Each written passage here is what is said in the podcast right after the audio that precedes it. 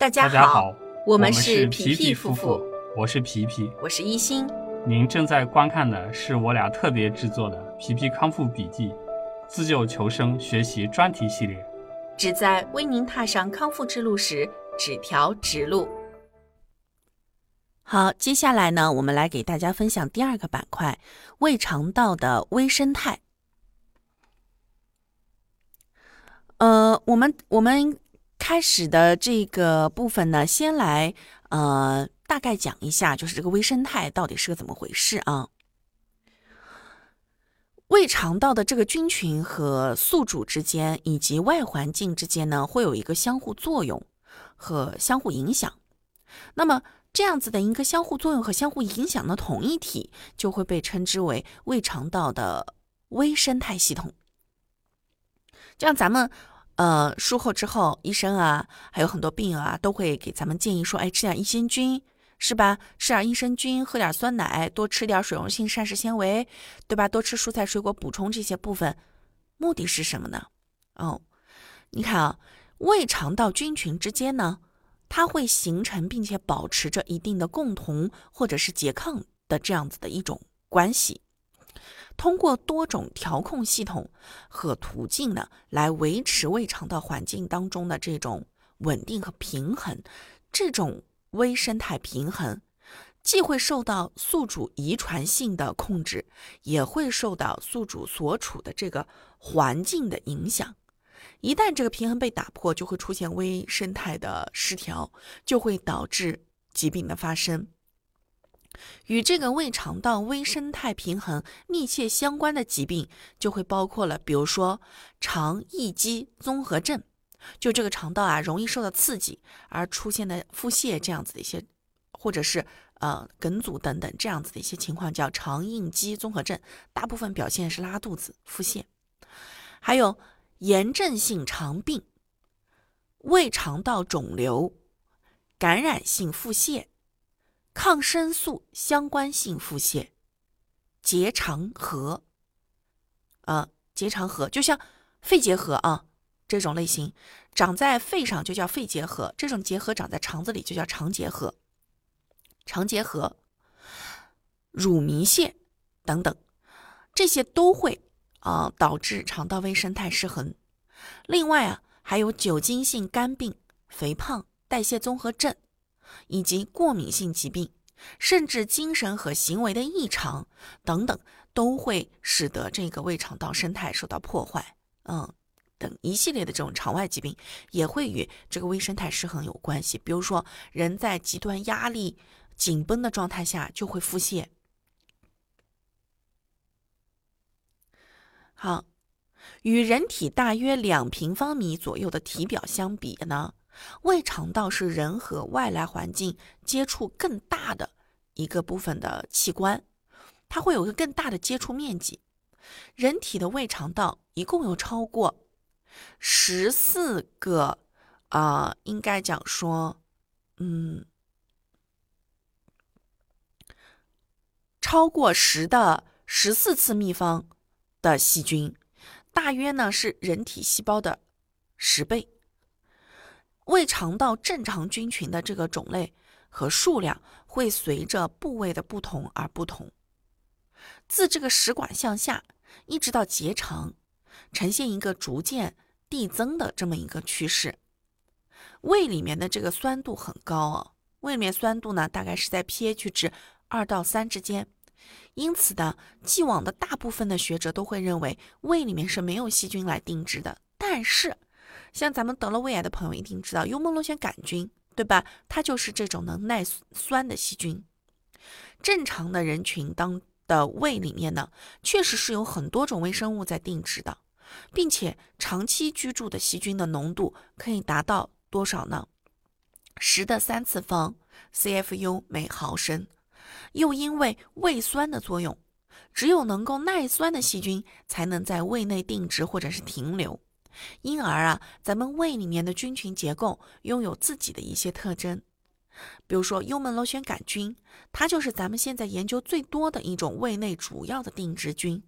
它可以导致胃部的多种疾病，它会作为慢性胃炎和胃溃疡的主要的重要的致病因素。嗯，它是我们认识到这个一个重要致命因素，而且它喜欢，因为它喜欢生活在幽门的这个位置，所以它的名字啊就表表达出来了，它是生活在幽门这个地方的耐酸螺旋杆菌。而且，而且这个细菌呢，和胃癌的发生、发展和转归也有着密切关系。幽门螺旋杆菌藏在这里吃吃喝喝呢，它是嗯导致慢性胃炎和胃溃疡的罪罪魁祸首之一啊。你去吃药，如果说我们好多人治幽门螺旋杆菌的时候，吃一个星期药觉得没事了就放弃了，但事实上这是不对的，因为它其实很难被杀死。所以，如果我们现在是在治疗幽门螺旋杆菌，你至少要。要吃完一个周期去复查，复查之后呢，发现哎，真的确实是没有了，你才能真正停药。但好多人偷懒，就一个星期就结束，那会导致反反复复啊，这个病是一直好不了的。你想，这是在杀菌啊，这不是在仅仅只是治个溃疡呀，对不对？你只有真的彻底治好了，你那个溃疡才能慢慢慢慢被修复。所以咱们在治疗幽门螺旋杆菌的时候，千万千万千万不要轻信什么大吃了生姜大蒜能杀幽门螺旋杆菌，不存在啊！哈，一定要接受正正规的治疗，四联或五联以上，医生会去给你根据你的这个病情的严重情况来去给你配相应疗程的药，根据医生的医嘱来进行吃，这个才是正确的方法。为什么呢？因为你去查的时候，有的人呢幽门。螺旋杆菌还伴随着溃疡，甚至说是，情况有的人严重，有的人轻，每个人的病情不同，所以千万不要看到说，哎，谁谁谁老李老张吃了一个星期就好了，不存在啊，这个药它的这个至少治疗都是两个星期啊。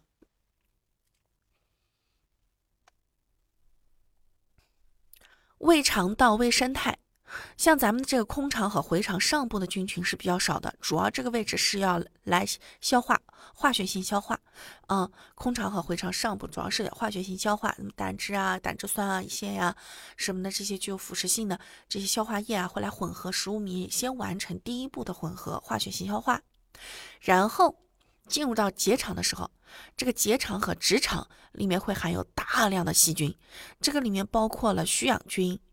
呃，间。性厌氧菌、间性厌氧菌和厌氧菌，一克的干粪便当中的含菌总量在四千亿个左右，约占粪便的重量的百分之四十。你可想而知，你的一克粪便当中有零点四克都是细菌，其中百分之九十九以上是厌氧菌。肠道菌群在肠肠腔里面会形成三个生物层，第一个呢是深层。第二个是中层，第二第最后一个是表层。那我们来看看每层里面都是一些什么菌。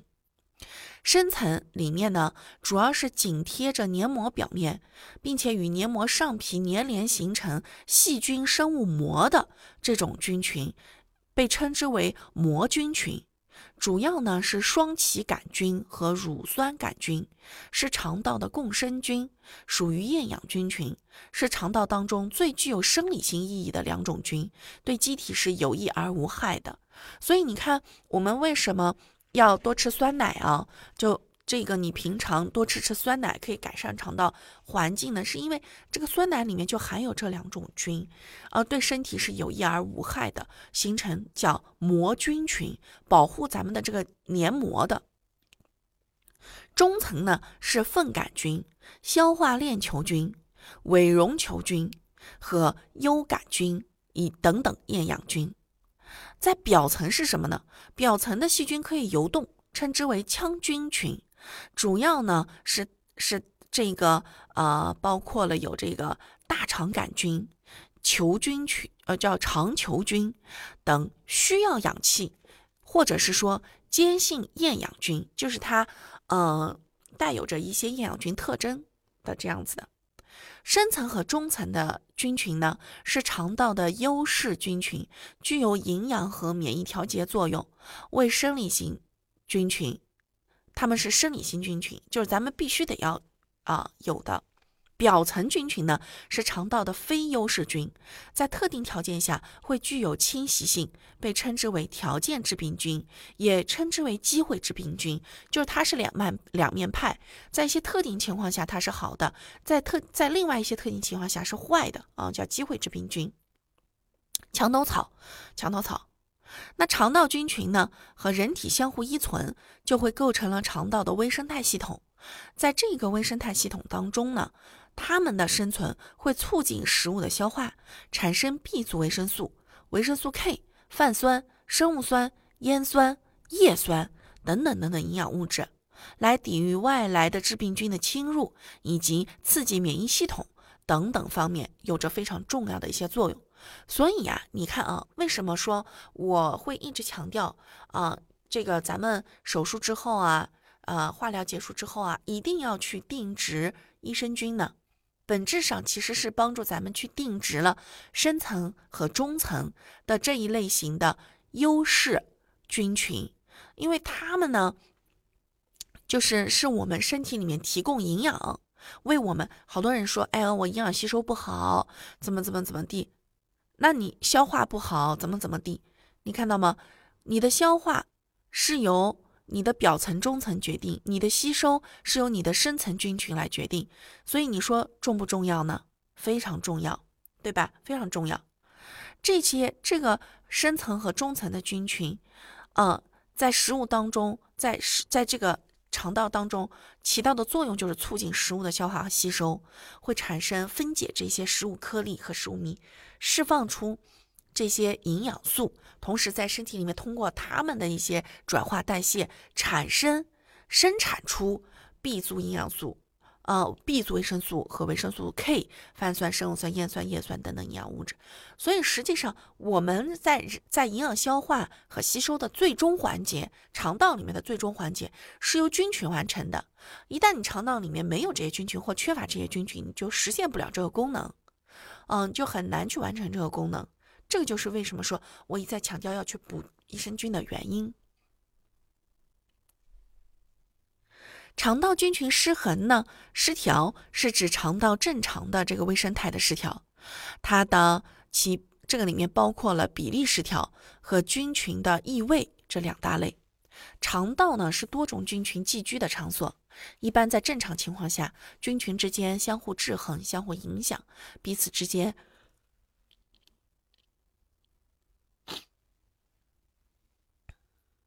彼此之间呢存在着以一定比例存在。如果会因为某些原因导致菌群之间比例失衡呢，就会引起肠道免疫、代谢、营养等等病理性生理的变化，引发或者是加重一系列的疾病，或者是说机会性感染，嗯，比如说代谢综合症啊这样子一些疾病。平衡的肠道菌群也是肠黏膜生物屏障的重要组成部分。如果说肠腔内的细菌，或者是说内毒素，通过了某种途径越过了肠黏膜屏障，进入到了肠系膜、淋巴结、门静脉系统，就会进入体内循环以及肝、脾、肺等远端的器官时，就会发生细菌异拉，叫细菌异位，就会发生细菌异位。而这个细菌异位呢，会分为横向异位和纵向异位。横向异位主要是指的这个肠道正常菌群由原来的定位处向周围开始移动，比如说胃酸过低啊，会使得小肠菌群过度繁殖啊。纵向异位呢，指的是正常菌群从原定位处向肠黏膜的深处来转移，也就是说，它穿过了黏膜上皮淋巴管，到达了肠系黏膜的淋巴结，然后呢，它会进入到肝脏和血液循环。也会通过肠道血管进入到全身组织器官，形成菌血症，或者是说脓毒血症，感染组织器官。啊，内源性感染。是最严重的一种细菌异位状态。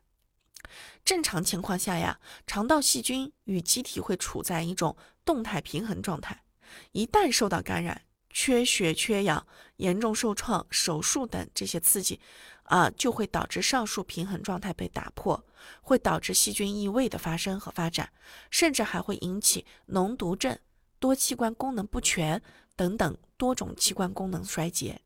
这个是非常严重了啊。所以咱们啊，手术之后化疗期间一定要重视菌群定植的这件事情，可千万不要嗯那个呃。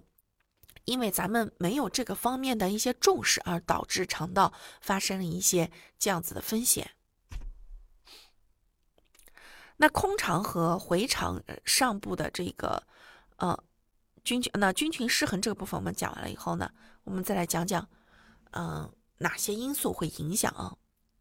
影响肠道菌群的主要因素呢，是包括了不合理的应用抗生素、胃酸、肠蠕动、外科手术、放化疗。小肠细菌过度生长以及外科手术等等原因啊，都会导致肠道菌群的这个异味。另外呢，还包括了年龄、环境、体质以及精神因素，呃，应激、小肠瘀滞、胃酸缺乏、肝病、急慢性腹泻等等一些因素。所以呀，预防菌群失调，临床上要做到的就是合理使用抗生素，积极的来治疗。避免呃，积极的来治疗这些原发病，尽早的进行肠内营养，呃，来促进肠道的蠕动和恢复，全身支持及静脉营养，适当的来使用谷氨酰胺这一类型的营养素，避免长期抑制菌以及过度使用泻药、微生态抑制剂啊的这种使用。总归呢，就是要我们我们要学会如何去来豢养肠道菌群，而不要去做一些破坏肠道菌群生长的事情。像微生态的抑制剂会分为三类，嗯，叫微生态制剂，不是微生态抑制剂啊，嗯，微生态制剂，微生态制剂嘛，包括了益生菌、益生元和合生元。那我们像在购买这些产品的时候，其实很难分得清楚它们都是些什么东西啊。那我们就在这里简单给大家详细，我我我们就在这里详细给大家讲讲。益生菌呢，是指含有活菌或者是包含了菌体组成部分以及代谢产物的死菌的生物制品。益生元呢，就是一种不易被机体消化、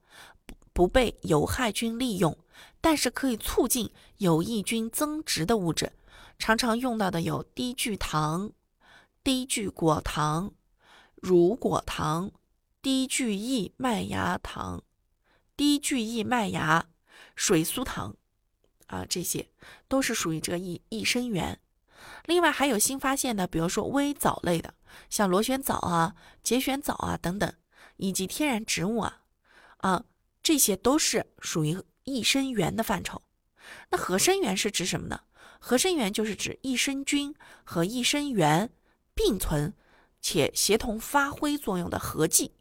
这样呢，既能够发挥出益生菌的生物活性，又能够选择性的增加这种菌的数量，使益生菌更加的显著，可以持久的发挥作用。微生态制剂对肠炎、腹泻，还有这个便秘、肠应激综合症。等等治疗都会都有着非常显著的疗效或者是定论啊。微生物制剂通过竞争营养、占位、代谢产物、抗抗生物质等等抑制致病菌的繁殖，它的作用机制啊，已经就是已经很清晰了啊，已经非常清晰了。吃对餐，养好胃，皮皮夫妇祝大家跑赢五年生存期，跑赢一辈子。